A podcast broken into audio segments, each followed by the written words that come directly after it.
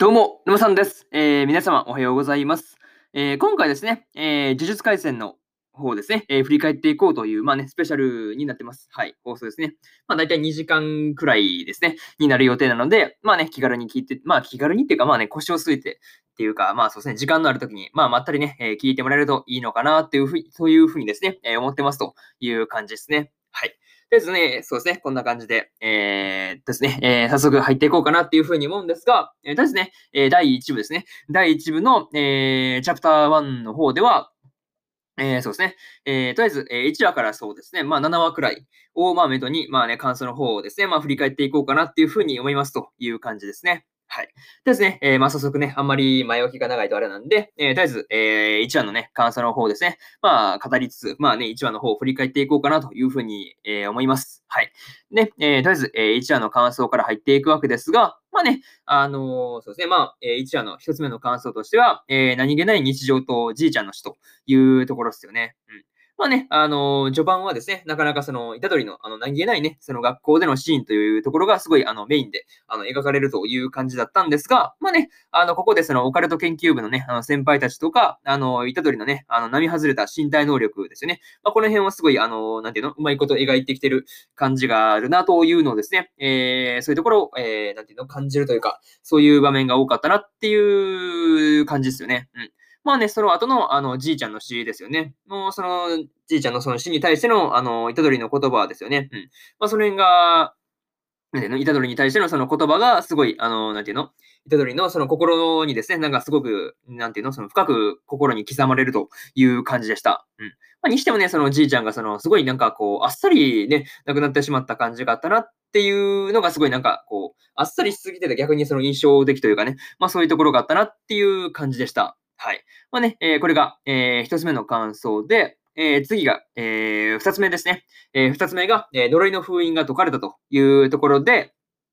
えー、虎杖とですね、えー、伏黒伏黒がですね、えー病院であった頃ですね、えーオカルト犬の先輩たちが、えー封印を解くということをしてたんですよね。うん。大体そうですね、あの、何も起こらないよ、みたいなね、うんことを言ってたんですけど、大体こういうパターンってね、あの、フラグですからね、うん、まあ大体何も起こらないっていう時に限って何か起こるのがね、まあそういう、まあお決まりというか、まあそういうところなんで、うん、絶対なんかあるじゃんっていうのをすごい思ったという感じでした。はい。まあね、あと、その、なんていうの？あの出てきたね、その、まあね、呪霊たちのその化け物、あれですよね、の声がすごい、なんていうの？あの、いい感じに、なんていうの？うーん、なんていうのだろうね。ああ難しいね。なんて言ったらいいんだろう。うん、ちょっとその辺飛ばしますか。うん、ちょっとなんかこう、うまいこと言葉が出てこないんで、ちょっと一旦ね、飛ばさせてもらいますという感じですね。うん。まあ、にしてもね、あのーなんていうの？あの、呪霊のデザインが結構個人的にね、すごい好きなところなんですよね。なんかこう、いい感じになんていうの、キモいというかね、そういうところがなんかいいのかなっていうのを思ったりしたという感じですよね。なんかこう、いい感じにその化け物っぽくね、描かれてる感じがあって、すごいいいというのを思ってるという感じですね。はい。まあね、えー、これが、えー、つ目の感想ですね。えー、呪いの封印、呪いの封印が解かれたというところになります。はい。で、えー次、三つ目ですね。えー呪いは呪いにしか払えないというところで、まあね、あのーまあ、ここが、えーつ目の感想になるわけですが、なかなかね、あのー戦闘シーンの作画ですよね。これがすごいなんか、おおっていう感じですごい良かったなという感じでしたね。うん。まあね、あの、伏黒がですね、特にその玉剣ですよね、を召喚するシーンとか、なんかこう、アングルにすごいなんかこだわりを感じるなっていうところがありましたね。うん。まあね、あのーそもそもね、あのそういうところもすごいこだわりを感じたし、あとはね、あの、前半ですよね。で描かれた、その、虎杖の身体能力ですよね。うん。が、その4階の窓ガラスを破って入ってくるっていうところでもね、なんかこう、そういうのがすごい、なんていうの？あのーなんていう、軸というかね、軸を当て、なんか焦点を当てた感じで描かれてるっていうのが、なんかそういうところがすごい分かってくるなっていう感じでした。うん。なんかね、こう、なんていうの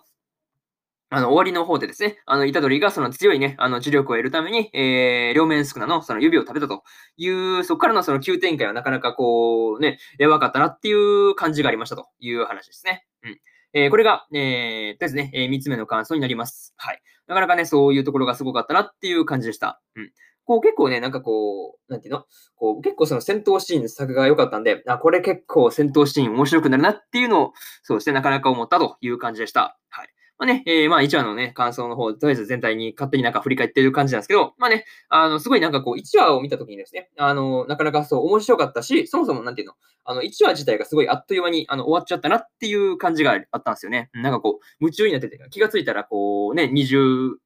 23分とか普通に経ってるというところがやっぱ面白い作品あるあるなのかなっていうのをですね、やっぱ思うんで、まあそういうところがやっぱすごい良かったなっていう感じでした。特にね、あの、個人的にその一番好きだったのが、あの、そうですね、両面少なを虎杖が抑え込むあたりのシーンですよね。なんかこう、すごいよく、よく抑え込んだなっていうのをすごい思ったし、なんかこう、なんかこう、抑え込むあたりなんか暴走シーンとかあるのかなとかね、なんかそういうところすごいなんかこう、一話の見た時点ではすごいなんかこう、考えというかね、そういうところが膨らんだという感じでした。はい。とりあえずこれが、えー、1話の感想になりますというところですね。うん。で、えー、次、えー、2話の感想の方、移っていこうと思うわけですが、えー、2話はですね、えー、とりあえず、えー、2話の1つ目の感想は、えー、両面少な VS 五条先生というところで、えー、伏黒とですね、えー、虎杖のもとにですね、えー、五条先生がやってくるんですよね。そう。まあね、あのー、そこでその普通にやってくるだけじゃなくて、その仙台名物のね、あの、起伏福ずんたがね、まあ持ってやってくるっていうところが、なかなかね、あの、なんていうの、あの、五条先生の、まあね、なんて言うんだろうね、お土産買ってくるところの余裕さというかね、まあそういうところがなんかね、そう面白いなっていうのを思ったし、なんかこう、そういうところにすごいなんか性格って現れてますからね、そういうところが面白かったなっていうところですよね。うん。っていうのがあったし、あとはね、あの、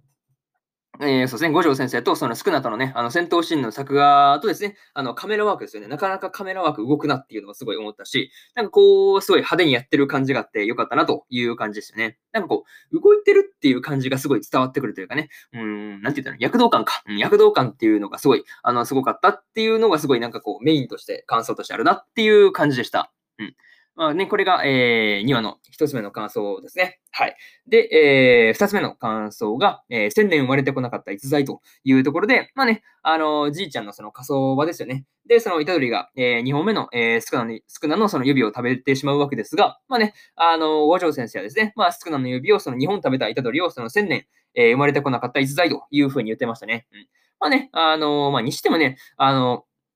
な確かにそうですね。なかなか、そうだな、なんて、なんて言ったらいいんだね。うーん、まあそうそうですね。なんか、なんて言ったらいいかわかんないですけど、うん。まあね、あの、なんていうの、この時すごいびっくりしたのがですね、あの、虎杖がですね、あの、執行猶予付きのその死刑みたいなね、そう話がすごい出てたんで、あ、マジかよ、そん、なんかそういう扱いになっちゃうんだっていうところですよね。なんかこう、なんて言うんだろうね、その、伏黒を助けるためにね、食ったから、そうだな、なかなかね、なんて、なんて許されてもいいところだと思うんですけどね。うん。まあそういうところもあるだろうし、ああ、そうですね。なかなか、うーん、そういう、なんていうの、扱いが結構かわいそうというかね、そう、なんか、なんていうの、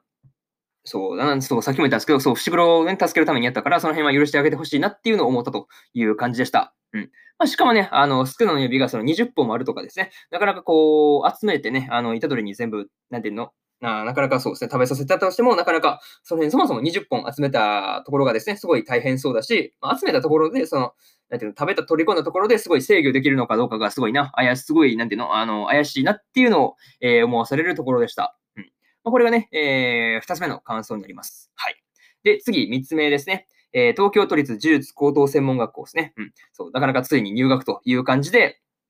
まあ、学章がなかなかそのいかつい風貌だったのがですね、あの、まあ、印象的だし、まあ、そこにね、あの、なんていうの、可愛らしいぬいぐるみを作ってるっていうのがね、こう、ギャップというかね、そういうところがなかなか面白かったなっていう感じでした。うん。まあ、その後のですね、えー、学長の問いかけと、えー、樹海とのね、戦いの後でですね、えー、たどりがその、なんていうの、導き出した答えが、あの、生き、生き様でその後悔はしたくないという感じですよね。うん。なんかこう、なんていうのこう生き様で後悔したくないっていうのはすごいなんかじいちゃんのね、この言葉とかもあるだろうし、なんかこう、いろいろなその要素がね、なんかこう、合わさってこう、できたという感じの結論で、なんかすごい、なんかいいなっていうのを思ったという感じですよね。そう。なかなか言葉があれなんですけど、うん、なんかそういうところもあったし、あとはね、あの、樹海とのその戦いの作画の部分ですよね。なかなかその辺もすごかったなっていうのをすごい思ったりしました。うん、なんかこう、呪術廻戦、こう、1話も2話もそうなんですけど、こうま、全体的にその作画に力が入ってるというかねま、そういうところを感じさせられる、させられるところでしたという感じですね。うん。まあ、これが、えー、3つ目の感想で、えー、そうですね。まあ、最後に、えー、2話の感想の方を振り返っていこうかなっていうふうに思うんですけど、まあね、あの、学長にそうですね。まあ、入学を認められた後ですね。あとに、えー、板取がその少なの、えー、指のありかを教えてくれる探知機の役割を果たしてる的なね、うん、その辺の話を五条先生が回してたわけですが、まあね、うん、そういうところもなかなか鍵になってきそうだなっていうところもある、あるところもあるし、まあ、事実ね、あのー、あれですよね、あの、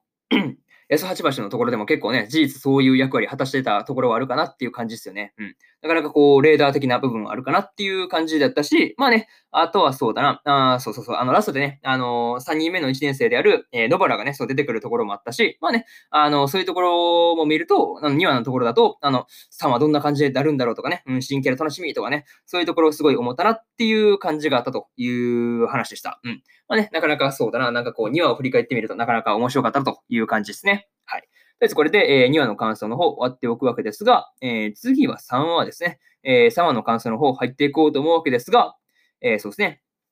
えー、様の1つ目の感想が、えー、3人目の1年生というところで、えー、そうですね、まあ、原宿で、えー、3人目の1年生である、えー、釘崎野原とね、え、待ち合わせをするという話からまあ始まるわけですが、まあね、あの、原宿でね、あの、スカウトしてるおじさんにね、あの、自分から私はっていうふうにね、あの、スカウトされに行っちゃうところとかですね、まあ、そういうところがすごい面白かったなという感じですよね。うん。こう、なかなかそう自分でね、あの、私はってスカウトされに行くところが普通に、なんていうの？うん、なんていうんだろうね、こう、難しいね。そう、なかなかあれですけど、なかなか普通できることじゃないよなっていうのを思ったりしました。うん。なんかこう、すごいね、なんかこう、勝ち気というかね、そういうところがすごいいいところなのかなっていうのをすごい思わされるところでしたね。うん。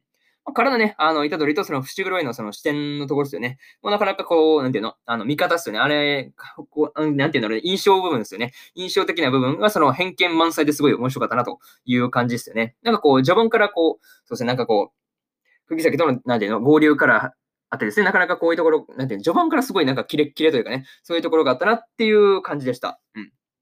えこれが、えー、一つ目の感想で、えー、次、二つ目ですね。えー、二つ目が、えー、呪いのレベルというところで、えー、イタドリと、イタドリとその釘崎の二人がですね、えー、手分けして呪いを倒す、呪いを倒すという、まあ、話になるわけですが、まあ、ね、あの、イタドリサイドはですね、あの、もらった件であっという間にね、討伐を完了させてしまうわけですが、まあ、一方のね、あの、釘崎サイドはですね、あの、まあ、知恵をつけたですね、まあ、都会の呪いですよね、のレベルをまあ、見せつけられるという話になったんですよね。なかなかそうですね、確かに人質取るとか、本当、狡猾というかね、まあ、そういうところがあるよなっていうのを感じさせられる、させられる、そういう、まあなんかこう、まあ、バトルというかね、そういう場面だったなっていう感じでした。うん。まあ、それに対してですね、えー、釘崎がその自分だけでもね、助かった方が、とか言いつつもですね、あの、武装解除するあたりがなかなか好感度高いなっていう感じですよね。なんかこう、こう、なんていうの、見捨てようと心の中で思いつつ、あの、体の方はすごい、なんていうの、助けようと動いてしまう的なね、うん、そういうところがすごい好感度上がるよなっていう感じでしたというところがね、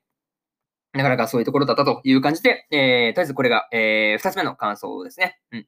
で、えー、次、三つ目になるんですが、えー、決着と釘先の過去というところで、えー、タトリがですね、あの、壁ぶち破って人質を取り返すっていうところがね、いや、そもそもすごいなって思ったし、まあ、これによってですね、あの、人質を取ってたね、あの、まあ、そういうところが、すごい、なんていうの、戦況が膠着してた部分がすごい動き出すというかね、まあ、そういうところがあったなっていう感じでした。うん。まあね、あの、友成がね、なかなか、すごい、ここでそう、初登場を果たしたわけですが、なかなかね、あの、すごい、なんていうんだろうね、うん、なんかすごい、こう、技名がかっこいいなっていうのをすごい、なんかこう、見てて思ったところですよね。すごい、こう、呪術廻戦全体通してすごい、本当技名がかっこいいというかね、うん、そういうところがなんかこう、いいなっていうのを毎回思うんですけどね。うん。まあね、えー、友成で今回はそうですね、無事に乗る、まあね、えー、呪いが払わ払われて払われたわけですが、まあね、あの、その後にですね、えー、そうですね、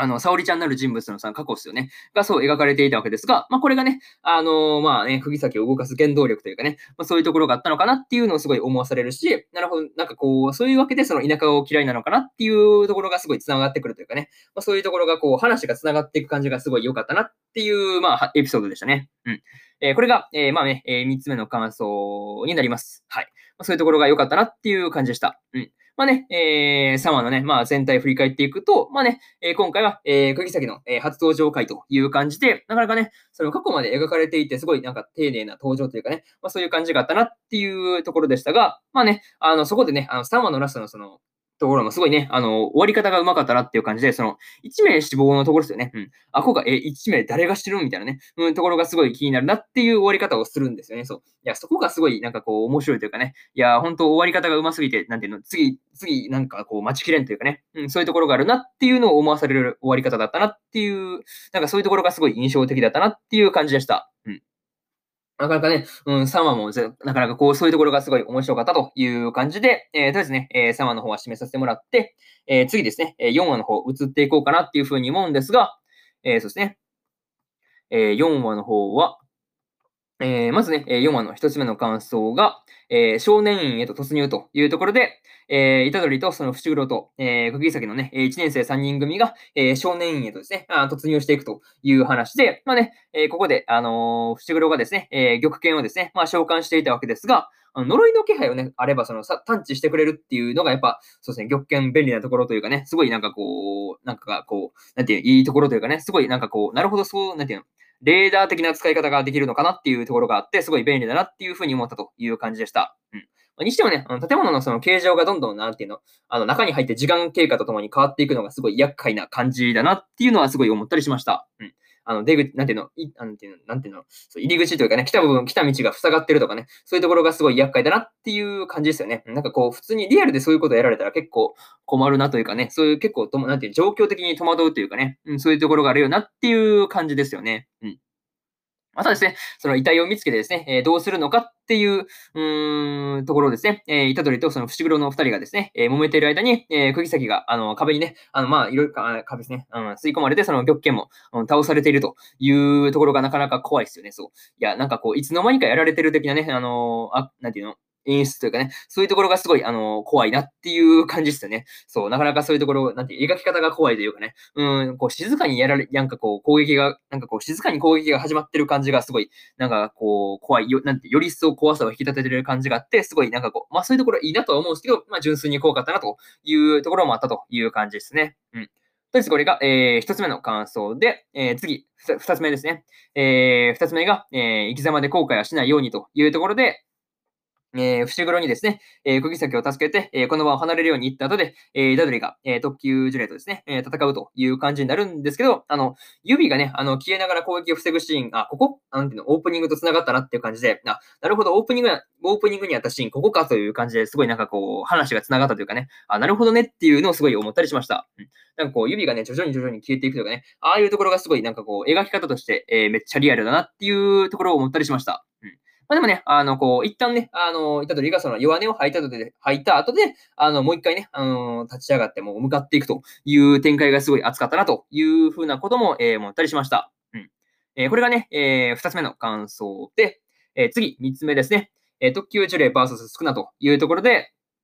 えー、伏黒のね、えー、合図を聞いて、虎杖はですね、えー、スクナと入れ替わるわけですが、まあね、えー、同じ特急なのにですね、あの、まあ強さの次元が違うという感じですね。まあ特急呪物ですね。まあ特急呪霊なんですけど、まあ、なんで同じ特急なのにそう強さの次元が違うっていう、なかなかこういうところかっこいいですよね。そう。いや、そういうところがすごいなって思うんですけど、まあね、あのー、そうですね、まあ、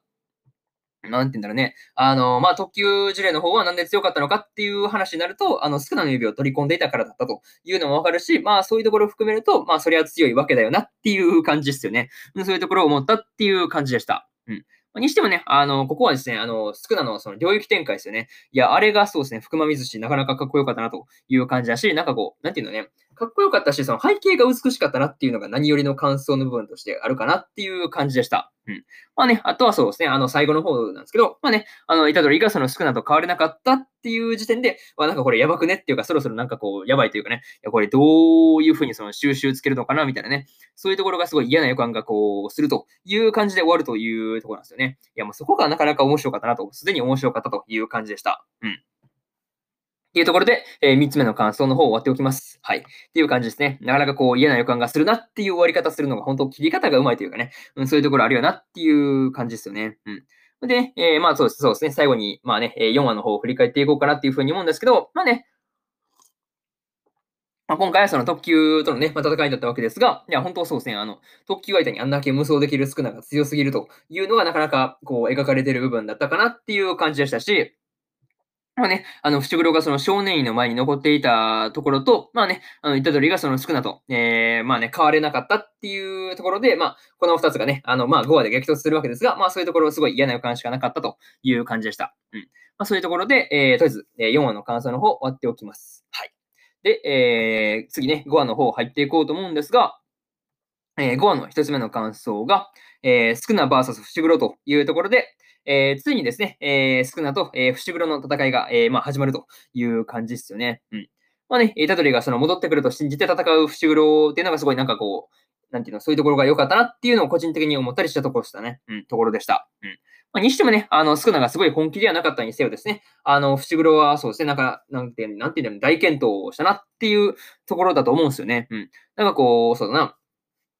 すごいよく持ちこたえた方だろうと思うんですよね。普通、あんだけそう特急をね、あっさり倒しちゃう少ない相手に、あっこまで持ちこたえた伏黒は純粋にそうですね。まあすごいなっていうのを思わされる、なんかこう、描き方というかね、うん、そういうところがあったなっていう感じでした。うん。まあ、個人的にですね、えー、伏黒のその、俺は病不平等に人を助けるっていう、なんかこう、セリフがすごい心に残ってる感じですね。うん。だからそういうところ、すごい、なんて言うんだろうね、キャラのそう、なんていうの、生き様というかね、言葉言葉の、なんていう、一つ一つがすごいかっこいいなっていうのを思わされる、そうですね、なかなか話でしたという感じですね。うん。これが、えー、一つ目の感想ですね。はい。で、えー、次、え、が、えー、二つ目ですね。二つ目の感想が、京都島以降交流会というところで、えー、タトリがね、えー、死んですごいね、あの、暗い雰囲気になってる、えー、伏黒と、えー、釘崎のもとに、えー、2年の先輩である、えー、牧先輩とですね、えー、犬牧先輩と、えー、パンダ先輩のね、えー、3人がやってくるという感じですよね。うん。まあね、あの、個人的にここでね、あの、パンダ先輩の説明が、そのパンダだけで終わっちゃうっていうのがね、あの、面白いですよね。そう。いや、なかなかこの辺面白い、なんかこう、説明がこう、なんていうの、程よい雑加減というかね、いや、それぐらい見たらわかるわ的なね、うん、ところで終わるのがすごい面白かったなという感じでした。うん。にしてもね、あの、京都島以降交流会にですね、えー、伏黒と、えー、釘崎をその誘いに来たという話になったんですが、まあね、えー、その前の修行をですね、えー、二人がもっと強くなるために、えー、承諾するっていうのがすごい熱い展開ですよね。ここにその虎杖のその死に対してのその影響というかね、そういうところが出てるのがすごい良かったという感じでした。うん。まあ、というところで、えー、これが、えー、二つ目の感想である、えー、京都島以降交流会というところになります。はい。で、次、三つ目ですね。えー、タドリ復活というところで、まあね、ここでゲトウがね、まあ初登場というかね、まあ出てくるわけですが、まあね、あの、一緒にいるのが呪霊たちというところで、うん、どういう関係みたいなね、えー、ところをすごいなんかこう、第一印象として、えー、思ったところでした。うん。まあね、あの、戦争の前に、あの、まあ、あの、二つ条件を満たせば勝てるみたいなね、話で、まあね、えー、五条先生を戦闘不能にすることと、まあね、あの、虎杖をその仲間に引き込むという、まあね、この二つを出していたわけですが、いや、戦争ってそもそもなんだとかね、うん、そういうところとか、まあね、あの、ラストがね、あの、なかなかそういうところがあったし、まあね、あの、終わりからさするにその、虎杖が生き返りそうな感じっていうところで終わるところで、まあね、話がどう繋がっていくんだ、みたいなね、うん、感じで終わるところが、そうですね、やっぱこう、なんていうんだね、すごい気になる終わり方をするのがうまいなっていうのを毎回ながら思うという感じですね。うん。とりあえずこれが、えー、5話の3つ目の感想になります。はい。で、えー、そうですね。まあ、最後にというところに入っていくわけですが、まあね、あの、イタドリがその、イタドリがその死んだことに対して、えー、五条先生がですね、あの、上に対してその、まあ、怒ってるというところがすごい印象的ですよね。うん。もね、あの、五条先生がね、すごい怒ると結構怖いっていうのがね、あの、ここですごい印象に残るというかね、まあ、そういう感じだったというところですよね。うんま。にしてもね、あのー、ここですごい、コアですごい印象に残ったのが、あのー、ゲトウが言っててですね、あの戦争って何っていうところなんですよね。うん。いや、この戦争が、その戦争の話がすごいどうなっていくのかが楽しみっていう終わり方をするのが、まあ、やっぱ良かったなっていう感じだし、すごい気になる終わり方ですよね。うん。まあ、そういうなんかこう、気になるところを残しつつ終わったというのが、えー、5話の、えー、まあね、あの話だったなという感じでした。で、えー、まあね、とりあえずここで5話終わっておいて、えー、次、6話ですね。えー、6話の方入っていこうと思うんですが、えー、6話の、えー、1つ目の感想が、えー、虎杖と少なというところで、えー、スクナがですね、えー、虎杖に対して、まあ、生き返らせる条件ですよね。えー、これをまあ提示したりとかしてましたね。うん。まあね、あの、利害による縛りは、えー、呪術におけるその重要な因子の一つだから守らなければ、えー、罰を受けるとかね、まあいろいろとね、まあ説明してくれるところがね、あの、少ない優しいなっていうのは思ったりするんですよね。うん。まあ、ただね、その、なんていうの、どちらの縛りで生き返るのかっていうのをかけての勝負なんで、まあ、ここでその、イタドリが、えー、瞬殺される結果になるんですよね。うん。まあ、ここで、その、まあ、イタドリはね、イタドリはその結果として生き返ったわけですけど、まあね、えー、少ないにどんな縛りがかかってるのかっていうところなんですよね。うん。ここがめっちゃ気になるし、結局本編ではね、あの、明かされなかったんで、いや、どういうことみたいなね、えー、ところがすごい、まあもうずっとこう気になってるんですよね。こう、アニメのところではすごい、あの、まあ明かされなかったんで、まあね、まあ、2期とかやってくれたらそこの辺出るのかなとかね、まあ、いろいろとそういうところを思ってるという感じでした。はい。えー、とりあえずこれが、えー、1つ目の、1つ目の感想で、えー、次が、えー、2つ目ですね。えー、2つ目の感想が、えー、イタドリの修行というところで、えー、五条先生のね、あの、呪力と術式の説明ですね。えー、これがすごいなんかこう、わかりやすくてですね、あの、今までもやもやしていたところがですね、えー、すごいスッキリするという感じでした。うん。まあ、個人的にね、あの、イタドリ、イタドリのその最強を教えてくれっていうセリフがすごいなんかこう、向上心があってすごいいいなっていうのを思ったりしました。うん。まあね、えー、そういうところでもすすごいね、あの、セリフとして好きだったし、まあね、えー、イタドリがその術式は使えないよって言われて、あの、ペラペラになった後のね、あの怒涛のそのジャンプネタですね。いや、これがすごいなかなか面白かったなっていうのをすごいなんかこう、なんかあのこうネタがね、わかる人は余計にそうですね、面白かったところなのかなっていうのもね、えー、思ったりしました。うん。まあね、えー、その後のですね、えー、映画鑑賞中ですよね。まあ、これ、その樹害にその一定の磁力を流し続ける訓練あったじゃないですか。うん、あれなかなか大変そうだなっていうのを思ったりしましたね。うん、こう、まあ確かにその感情を統一するっていう面ではすごい、なんかこう、確かにそう、なんかこう、やってる理由はわかるんだけど、あの、すごい難しそうだなっていうところを思ったという感じでした。うん。これが、えー、二つ目の感想ですね。うん。で、えー、次、三つ目ですね。えー、2年生との特訓というところで、まあね、えー、伏黒と、えー、釘崎が、えー、2年のね、2年のその先輩たちを、えー、特訓するという話になってました。うん。なかなかね、その受け身の練習とか、その近接戦闘の練習とかね、まあ、なかなかいろいろとやっていたわけですが、まあね、あの、伏黒のね、あの、全員先輩に、あの、まあね、あの、牧さんにそうですね、あの、聞かなか、聞かなきゃよかったシリーズですね。なんかこの辺すごい良かったなっていうのを、あの、思わされるところだったなという感じでした。うん。まあ、にしてもね、あの、ここでね、あの、伏黒がその階段のところに手を置いてたところですよね。うん。あ、ここでそうですね、影がか、影がその絡んでくるっていうのがわかるんですけど、まあ、このね、あの、影がなかなかそうですね、後々、あの、役立ってくるというかね、うん。あ、なるほど、ここに繋がってくるのかっていうところがね、すごい面白いところなんですよね。うん。これが、えー、そうですね、まあ、3つ目の感想である、えー、2年生との特訓という話になります。はい。で、そうですね。えー、とりあえず3つ目の感想終わって、えー、まあね、最後にという感じに入っていくわけですが、まあね、えー、五条先生がね、あの、上のことを腐ったみかんのバーゲンセールとかね、言ってるところがすごいなんかこう、一番ツボというかね、そういうところがすごい面白かったなという感じでしたね。うん。あとはね、あの、バイトばっかれた店員さん、いや、感と判断力が最高だなっていうのを思いますよね。そう、あの、まあね、その直後にね、なったその店の惨状ですよね。いや、その辺なかなかやばいから、こう、ばっかれた店員は本当すごいだっていうふうに思いますね。うん。いや、あのファミレスにね、あの、ゲトとですね、まあ、一緒にいた、えー、呪霊がそのね、あのラストで五条先生を襲ってくるところがですね、いやもう次回戦闘会確定じゃん、めっちゃ楽しみっていう感じなんですよね。うん。っていうのを思ったんですよね、そう。だかかね、うん、こういう絡みというかね、こう絶妙にその、なんていうの、なんていう話がこう噛み合ってくるというかね、そういうところがすごいなんか展開としてすごい好きだなっていうのを思わされるところでしたという感じですね。うん。とりあえずこれが、えー、6話の感想ですね。はい。で、えー、7話の感想の方、移っていこうと思うんですが、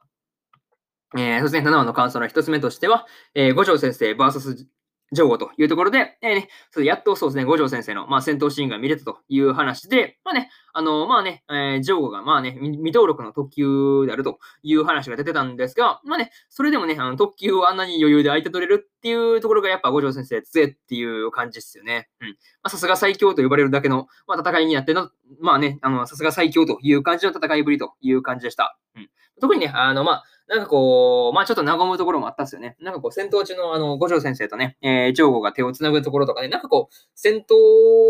じゃない感じですごいなんかこう、ほっこりするというかね、そういうところがすごい和むなっていう感じだったし、まあね、あのーまあね、そういうところでほっこりしつつも、その戦闘の作画もすごかったし、BGM すげえかっこいいっていうね、うん、ところですよね。うん。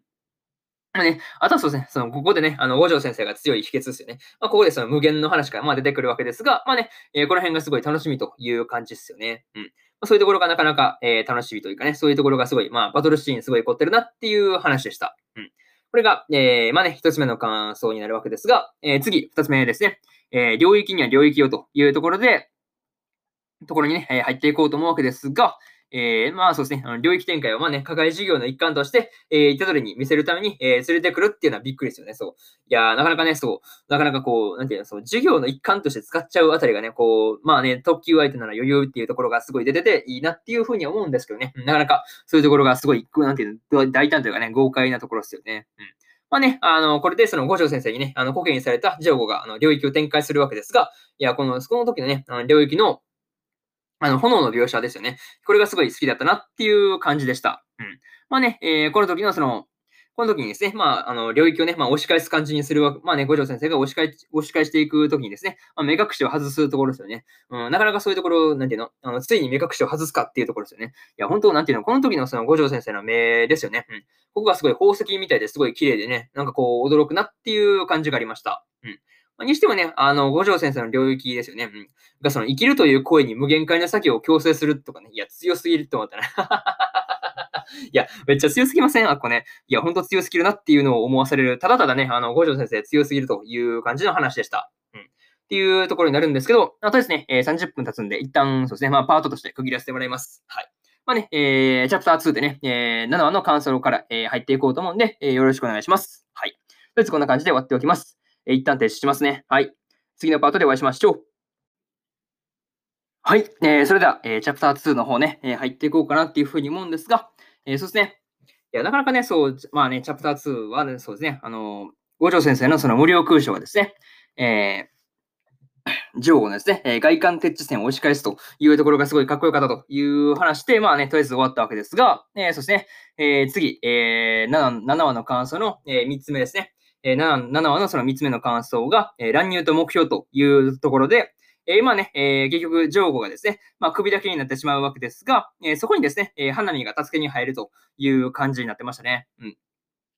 なかなかね、えー、まあ戦闘シーンであるんだけど、まあね、えー、花間だけにそののほほんとした雰囲気をに、雰囲気にやってるですね、えー、五条先生とその虎杖の二人のシーンですごいなんかこう、ほっこりするというかね、まあそういうところがあったなっていう感じでした。うん。まあね、えー、まあね、花見に、まあ結局逃げられるわけですが、まあ、その後にですね、えー、五条先生が、えー、みんなにはね、あのー、上後に勝てるくらいの強さに強さになってほしいというふうに言っていたわけですが、なかなかそうですね、あの、まあ、特急にね、単なんていうの単独で勝てるようになってほしいっていうのは、なかなか、うん、まあ、目標としてはすごい高いなっていう感じですよね。うん。まあ、その後の、あの、交流会の話ね、うん、イトドリが、まあ知らなかったわけですが、まあ確かに、あの、言われてみれば説明されてないんですよね。そう。まあなんかね、こう、前に説明されてたから、あの、まあ、あの、まあ見てる側としてはすごい知ってたんだけど、あそういや確かにイトドリには説明されてないなっていうところね、えー、思ったりしたという感じでした。うん。まあね、なかなかそういうところもありつつ、なかなかこうね、まあ、こう、なんていうんだろうね、あの、新たにね、その、イタドリに、イタドリにその目標をしてるっていう点ではね、あの、まあ、女王との戦いはね、なんかこう、だいぶ、こう、意味があったのかなとかね、うん、そういうところをすごい思ったところでした。うん。これが、えー、まあね、えー、3つ目の感想で、えー、そして、まあ、最後にという感じに入っていくわけですが、まあね、えー、ゲトウがそのくぐったね、えドアの向こうでですね、あの、水にぷかぷか浮いてるね、えー、樹齢とそのパラソルのところにですね、えー、真人がいるんですよね。そう。もうなんかね、こう、なんかこう、強いね、なんかこう、ボスキャラというかね、そういうところがこう、みるみる、なんかこう、どんどんね、あの、立ち塞がってきそうな、うん、敵がこう、一気にね、あの、まあ、敵が増えたなっていうところですね。そういうところはすごい、なんかこう、なんていうの？こう、なんなんていうの？ね、見てる側に分からせるというかね、まあ、そういう感じの、まあ、ラストでしたね。うん。まあね、えー、ここから話がまたどうなっていくんだっていうね、まあそういうところなんですけど、まあね、あの、そういうね、あの、今後出てきたそのキャラと、まあどういう感じで戦っていくのかなみたいなね、えー、話がすごい楽しみになってくる、えー、終わり方だったという感じで、えー、7話の感想ですね、えー、こちら終わっておきます。はい。で、えー、次、えー、8つ目ですね。えー、8つ目で、えー、8話の感想の方入っていこうと思うわけですが、えー、ですね、えー、8話の感想の1つ目が、えー、京都校の2人というところで、えー、伏黒とですね、えー、釘崎の前に、えー、東堂葵と、えー、善意舞の、えー、二人が現れるんですよね。うん。まあね、えー、東堂がですね、えー、伏黒にそのいきなりね、あの、女の趣味を聞いてくるのは面白かったですよね。そう。まあね、なかなかこう、まあ定番なんですよね。そう、東堂が出てくるときは、まあ大体ね、あの、まあ戦う前にいきなり女の趣味を聞くっていうのはなかなか、うん、定番なんですけど、まあそういうところがね、まあ今回か、まあね、初めてだったんで、すごい面白かったなというところだし、あの、すごい、あの、印象深いというかね、えー、そういうところにすごい、まあ記憶として、えー、残ってるところですね。うん。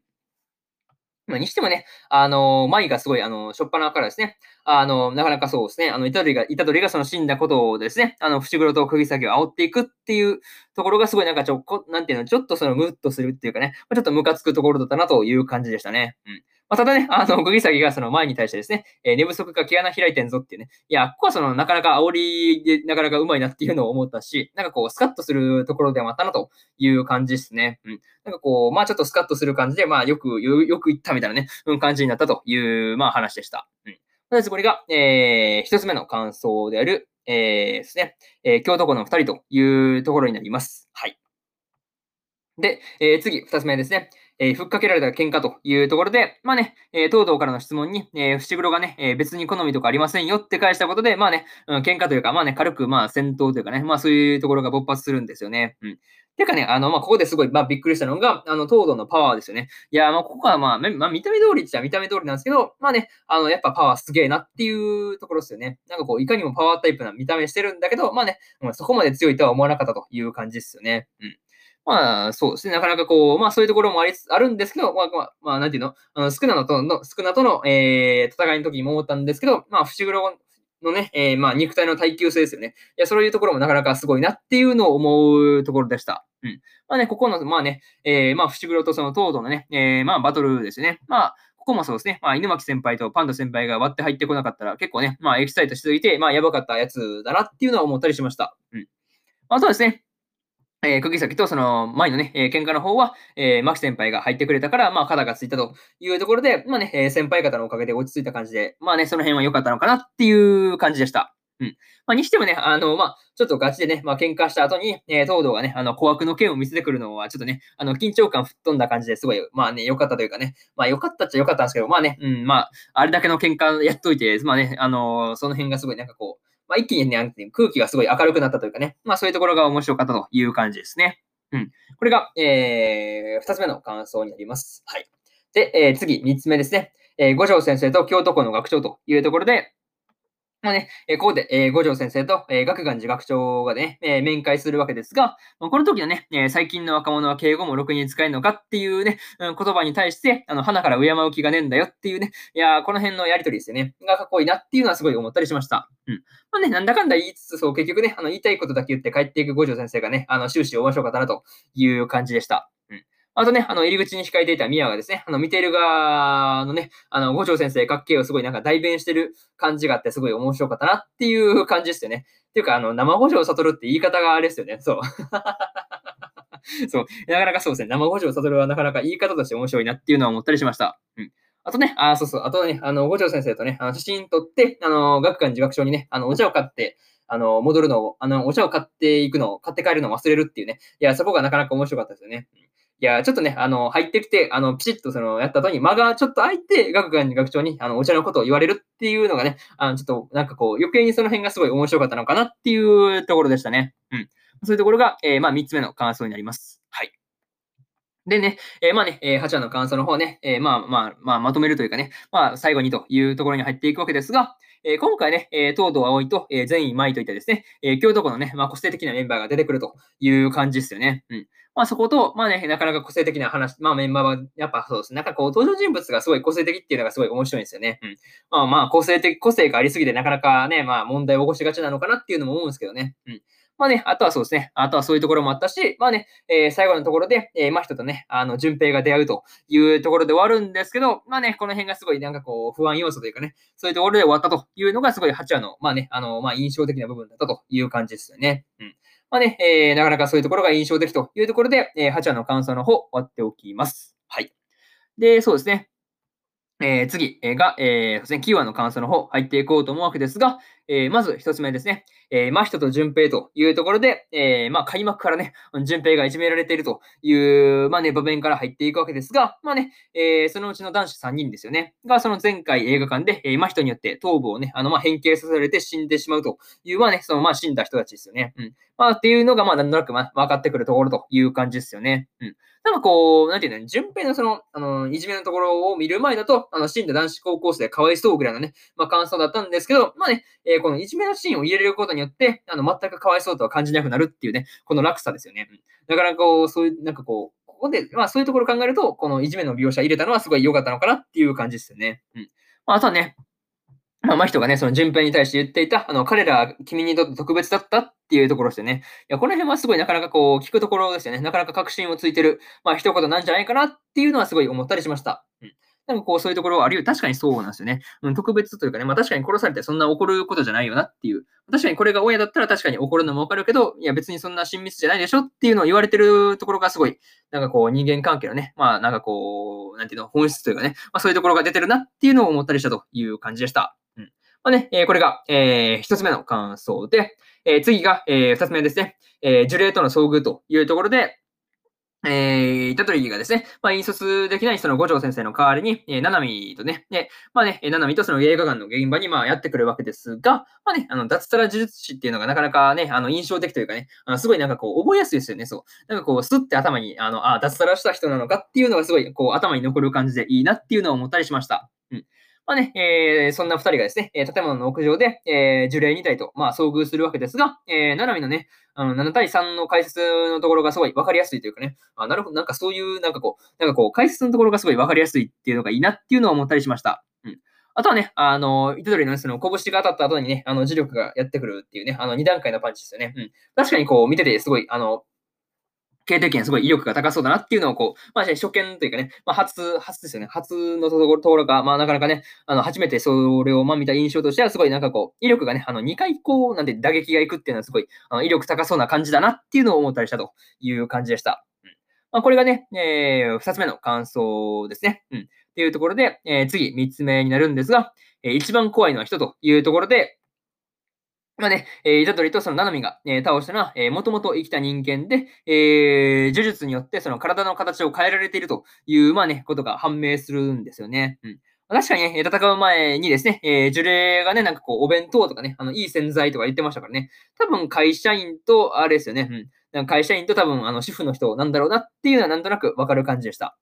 まあ、あとですね、えー、まあ、場所が変わってですね、えー、まあ、真人の話がいろいろと出てくるわけですが、まあ、人はね、大地や森、海を恐れてきたっていう、まあ、ところを言ってたんですけど、まあね、え、これが、うん、ジョーゴとか、え、花見とかね、あ、の、そういうところを、まあね、あの、そういう、まあね、彼らのことを表してるんだろうなっていうところがすごい伝わってくる、まあね、話ですよね。うん。それでもってね、えー、真人はどこから生まれたのっていう話で、まあ人が人を憎んで、えー、恐れた、えー、腹から生まれた呪いだったっていう感じなんですよね。そういうなんか誕生の、なんかこう、秘話というかね、まあそういうところがあったのかっていうのをすごい思ったりしたという感じでした。うん。これがね、えー、3つ目の感想で、えー、そうですね。えー、9話の感想の方ね、まあ最後にというパートに入っていくんですが、まあね、あの、真人の言う言う通りですね、まあ映画館のマナーは守った方がいいよねっていう、まあ守った方がいいよねっていうか、守らないとダメだよねっていう感じでした。まあね、えー、それと、まあ次回でね、あの、いよいよ真人とその虎杖がぶつかりそうみたいなね、うん、感じですごい終わるところですよね。まあ、結局まあぶつかるっていうほどぶつからなかったわけですが、まあね、あの、本格的にぶつかるのはまだまだね、先なわけですが、まあなかなかね、うん、そういうところがすごいなんかこう、楽しみというかね、あの、どうなっていくんだろうっていうのを煽られるようなね、あの話だったなっていう感じでした。うん。で、これが、えー、9話の感想ですね。はい。で、えー、10話の感想の方、入っていこうと思うわけですが、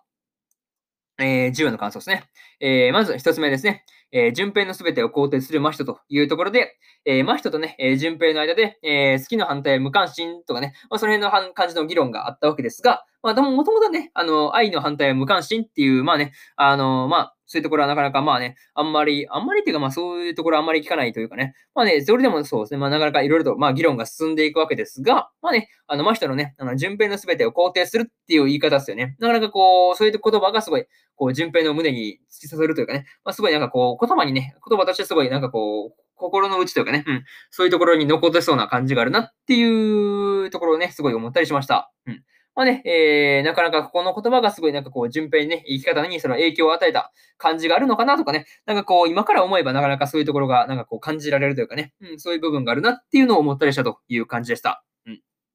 まあ、これがね、えー、まず一つ目の感想で、えー、次、二つ目ですね。えー、二つ目が、えー、糸取りと順平の接触というところで、えー、ついにね、えー、家の前で、えー、まあね、ここで、えー、糸取りとその順平が、まあね、接触するという感じなんですけど、まあね、あのー、なかなかね、そう、なんていうの？あのー、突っ込んでくるタイミングがすごいナイスというかね、まあ、なかなかいいタイミングで来たなっていう感じでしたね。うん。まあね、あの、この時にですね、あの、虎杖がその教師のズボンをね、あの、持ってっちゃうっていうのが最高に面白かったなという感じですよね。うん。まあね、あのー、ここでね、その順平がその教師のことを嫌がってることに対して、その配慮して、えー、遠ざけてあげるっていう虎杖のね、その優しさですよね。えー、これがすごい出てるなっていうのを思ったりしました。うん。まあ、なかなかこう、出会いというかね、まあ出会いの部分としてはすごいこの順平とね、虎杖の、まあね、感触としてはすごい良かったなという感じですごい仲、なんかこう、見てるだけでね、あの、すごい仲良くなりそうな感じがありましたからね。なんかこう、そういうところが良かったなっていう感じでした。うん。これが、えー、二つ目の感想になります。はい。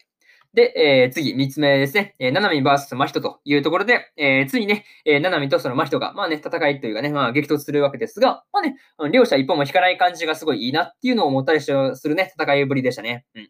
まあ、このね、えー、戦闘の時の、えー、真人のね、えー、肉体に魂が宿るのかとかね、えー、魂に、に、魂にですね、えー、体が肉付けされているのかっていうね、まあ、この二択ですよね。なかなかこう、問いかけとして深いものがあるなっていうのもね、えー、思ったりするところでした。個人的にね、あのー、まあそういうところもね、問いかけが深いなって思った話と、まあね、あとはそうですね、この個人的にまあ好きな部分があってですね、あの、ななみがね、あの、仕事に市場は持ち込まないとかね、あの言いながらもですね、あのー、まあね、あの、人を、まあなんていうの、あのー、あの呪いでですね、まあ、あの、形、姿、形をね、まあ、変形させられた人のね、あの涙を拭ってあげるっていうところがね、あの、まあ、ななみの、まあ、優しさというかね、まあ、そういうところが、そういうところが描かれていて、あの、すごい好きという感じですよね。うん。あとはですね、あの、終わりですよね。ラストの部分で、その、なんていうの、今までにその見たことないほどにかっこいい時間外ロードの入り方だなっていうのをすごい、えー、思わされるところでしたね。うん。なんかそういうところがすごいかっこいいです。ああいうなんかこう時間外ロードの入り方すげえかっこいいし、なんかこうやってみたい感じあるよね。うん。なんかそういうところが、あなんかこういいなっていう、まあね、えー、終わり方という感じでした。うん。とりあえずこれが、えー、3つ目の感想で、えー、最後にというパートに入っていくんですが、まあね、うんまあね、同じ投球でも、えー、術師と、えー、呪霊の、えー、強さは違うという話で、まあね、なんかこう結構大事なんだけど、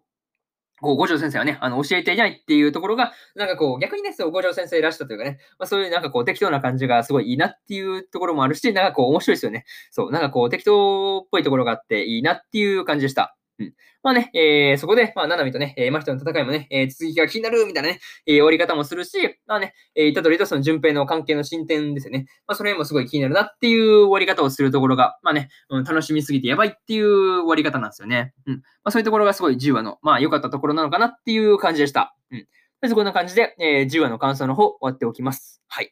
で、次が11話ですね。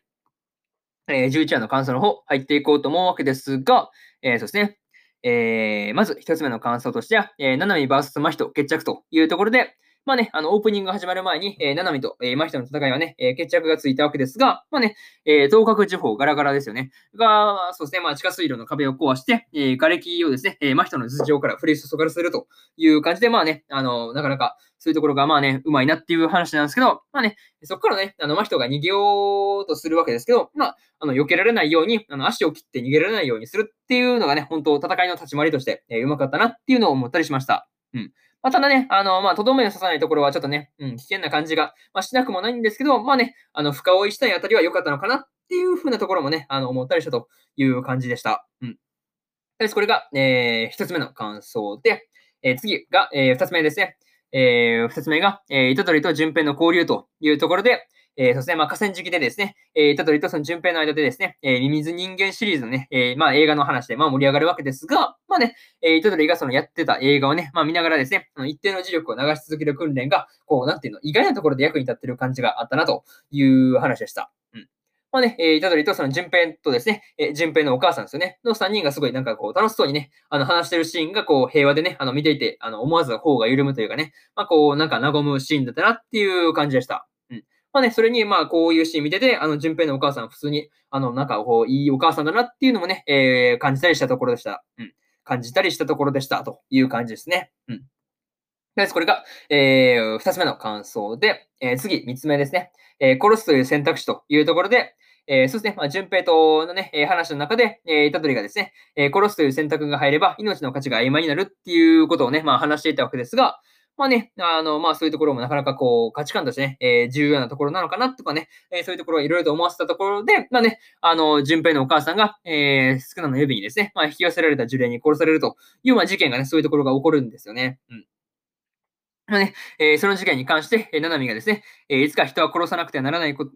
人を殺さなくてはならない時が来るけど、まあ今ではないというふうに言うところがすごいかっこいいなというところですよね。うん。まあね、なんかこう、いい意味でね、あの子供、なんていうの、いたとり、いたとりのことをすごいなんかこう、正しい意味で、あの子供扱いしてるっていうすごいななみがですね、あの大人だなっていうところを思わされる、まあね、あのまあシーンとまあセリフだなっていう感じでした。うん。そういうところを思いつつ、えー、まあ三つ目ですよね。えー、三つ目の感想の方終わっておきます。ね、えー、まあ最後にというパートに入っていくんですが、えー、そうですね。今回ね、あの、糸取りとその順平が仲良くなって、えー、まあ、なかなかね、まだ次回でもう、もう一波乱起きそうな感じという、まあ、話でした。うん。まあね、えー、まあ、次回はそうですね、まあ、完全にバトル会になるわけですが、まあね、あの、決着がどうつくのかっていうところが、まあね、えー、11話の時点ではすごい、えー、気になるというかね、まあ、そういう終わり方だったという感じでした。うん。なかなかね、えー、まあ、続きが楽しみだなっていう感じで、えー、11話の感想の方、終わっておきます。はい。ね、えー、次、12話の感想の方、えー、まあね、入っていこうかなっていうふうに思うんですけど、えー、まあ、で、12話の感想の、えー、まずは一つ目ですね。えー、一つ目としましては、えー、糸取りと順平の戦いというところで、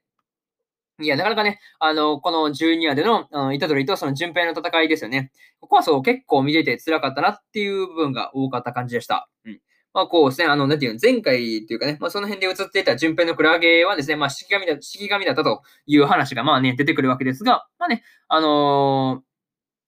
まあ、ここでね、あの、イタドレに、イタドレに、そのクラゲ、クラゲのですね、あの、式神のその猛毒ですよね。これが効かないっていうのは、あの、スクナの指をね、あの飲み込んでも平気なのっていうのがすごい、あの、絶対関係があるというかね、まあ、あの、猛毒に、まあね、糸取り自身は耐性があるっていうのがすごい、なんかこう、戦ってる相手としてすごい相性がね、あの、まあ、糸取りからして、あの、順平とはすごい相性がいいというかね、まあ、そういうところがあったのかなっていう感じを思ったりしたという話でした。うん個人的にね、あの、糸取りがその順平の攻撃をね、あの、わざと避けなかったところとかですね、まあ、こういうところがすごいなんかこう、心に響くというかね、うん、そういうところがあったなっていう感じでした。うん。なんかこう、その後にですね、えー、高専に来るように、あの、順平に話すところとかもですね、なかなかこう見ていて、あのいい感じに終わりそうだったんだけど、まあね、あの、そういうところがうまいこといかないのがね、ですね、なかなかそういうところが、まあ、辛いところという感じでした。うん。これが、えー、一つ目の感想である、えー、イタドリと順平の戦いという話になります。はい。で、次、二つ目ですね。えー、どこまで行っても呪いというところで、えー、順平がですね、まあ、真人によって、えー、体の形を変えられて、えー、殺されるという、まあ、急展開ですよね。まあ、救いようのないなかなか急展開を迎えるわけですが、まあ、こう、ここはですね、本当、その順平がね、え報われなくて悲しい気分になるという感じですよね。うんでね、えー、イタトリがその少なに、えー、助けを求めるんだけどもね、えー、断られた上に笑われるという感じですよね。うん、しかも、真人にまで笑われてるところがね、まあちょっとまあ、ムッとするというかね、まあそういうところありますよね。うん、まあね、えー、その後の、えー、イタドリのそのぶっ殺してやるっていう言葉はすごい、あの、普段のイタドリであれば、まずね、あの、使う言葉ではないですからね。まあ、まさかそんな言葉が出てくるとはっていう感じですごい意外な感じだったという話でした。そういうところで、なかなかこう、まあ、糸取りのその悲しみというかね、あの、そういうところがガチというかね、まあ、そういうところがすごい伝わってくるという感じで、えー、これが、えー、二つ目のね、えー、感想でですね。うん。で、二つ目の感想になります。はい。で、次、三つ目で、えー、糸取り VS 真人という話で、まあね、糸取りのその打撃の後にね、えー、磁力が来るっていう攻撃がすごい、真人にあの通じてたのはすごいでかいなっていう感じで、まあね、えー、その理由はですね、えー、常にね、えー、少なというですね、えー、別の魂があるから、えー、真人の魂に、えー、直接ダメージを与えられたっていうところですよね。うん。そういうところね、真人が分析していたわけですが、あのそう考えるとなかなかね、あの、まあ、こう、なんていうの、糸取りは結構、こう、今回の戦いに関してはすごい有利に進めていってる感じがあったなという話でした。うん、にしてもね、あの、なんていうの？うーん、まあ、の、真人みたいにね、あの多様な攻撃を仕掛けてくる敵っていうのは、なかなかね、あの、まあ、なかなかこう、パワーだけじゃ勝てないっていう感じで、こう、なんかこう、なかなかこう、手ごた、手強いというかね、まあそういう感じがありますよね。うん、なんかこう、多彩な攻撃をしてくるやつは大体強いというかね、まあそういうところもあるんですけど、まあ特化型には大体勝てないオチなんで、まあなかなかそういうところはあるんですけど、まあこう、まあね、多彩な攻撃でその辺をカバーしてる感じがすごい、こう、まあね、なかなかそういうところが、なんかこう、苦戦する要素がありますよね。うん。し、まあね、あの、イタドリがね、あのあれだけ攻撃を受けてね、あの、穴だらけになってて、なっていても、それ動けるっていうのはね、やっぱり人間離れしてるなとかね、うん、そういうところは思ったりしたという感じですね。うん。とかですね、まあそういうところを思いつつ、えー、これが、えー、3つ目の感想だという話ですね。うん。で、えー、まあね、えー、最後にというパートに入っていくんですが、えー、そうですね。えー、3つ目の感、まあね、えー、最後にというところで、まあね、相変わらずそのアクションの作画とですね、あのカメラワークがね、あの、まあ、うん、すごいなっていう、まあ、迫力があるというかね、まあ、そういうところがすごい良かったなっていう感じで、まあ、そういうところがすごい良かったという話になるんですけど、まあね、あの、今回はそうですね、まあ、順平がね、あの、報われなくてすごいかわいそうだったと、かわいそうだったという話で、まあね、正直もっと報われて良かったキャラなんじゃないかなっていう感じですよね。うん。まあ、しかもね、うん、そういうところもあったし、まあね、あの、最後の最後で、えー、ナナミがですね、えー、イタドリのその助立ちにね、あの、やってくるっていう展開がすごい良かったなっていう感じで、まあね、えー、イタドリと、えー、ナナミ VS マヒトという戦いがですね、まあ、始まるというところで、うん、どんな戦いになるんだろうとかね、うん、そういうところがすごい楽しみな、えー、話だったという感じでした。うん。そうですね、えー、これで、えー、12話の感想の方終わっておきます。はい。で、そうですね、次13話の方入っていこうと思うわけですが、えー、13話の感想の一つ目が、えー、自閉エンドンカーですね。うんえー、自閉エンドンカーになるわけですが、えー、真人がね、あの、ついに戦闘の中で、えー、領域展開を使えるようになるという感じになるんですけど、やっぱりね、あの、まあ、成長というかね、まあ、そういうところはすごい、なんかこう、死がね、あの、関連してる感じですよね。なんかこう、今回はですね、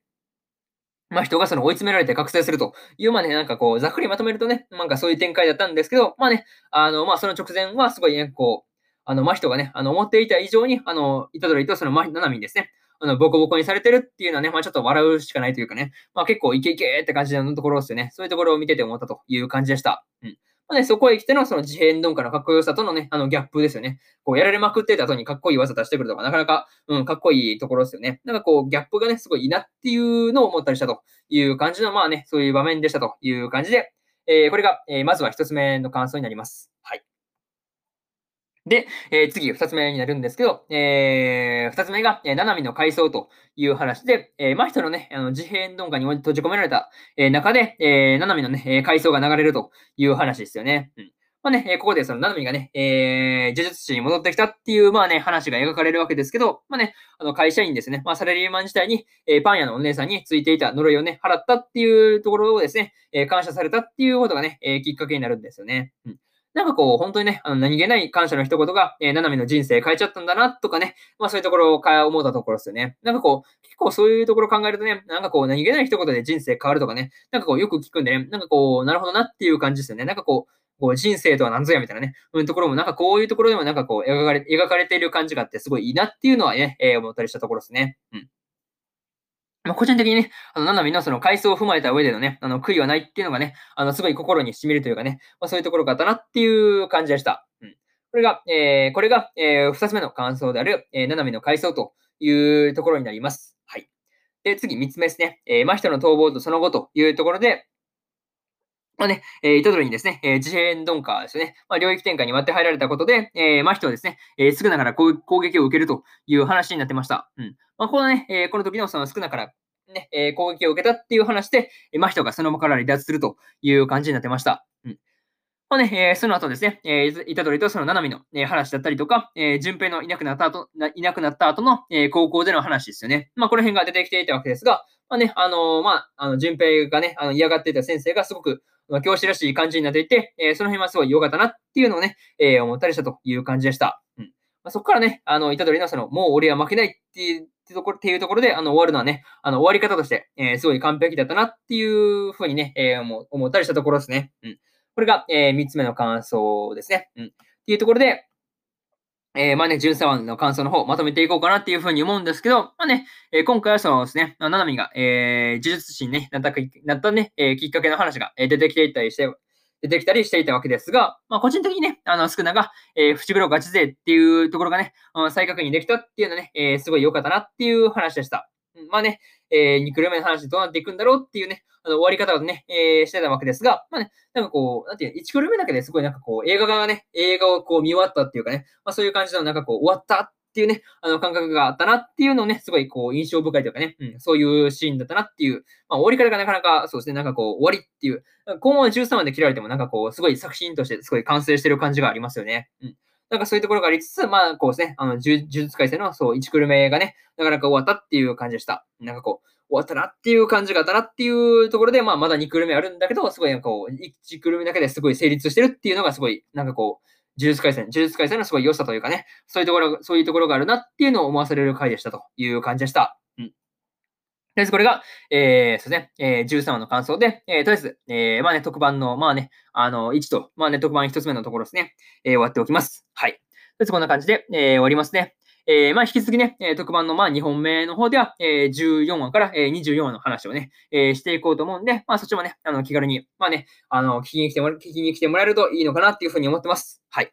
まあ、そういうところで、えー、終わっておきますね。えー、とりあえず、えー、特番の方ね、えー、長々と、えー、ご清聴ありがとうございました。えー、とりあえずね、えー、次の放送でお会いしましょう。それじゃまたね、えー、バイバイ。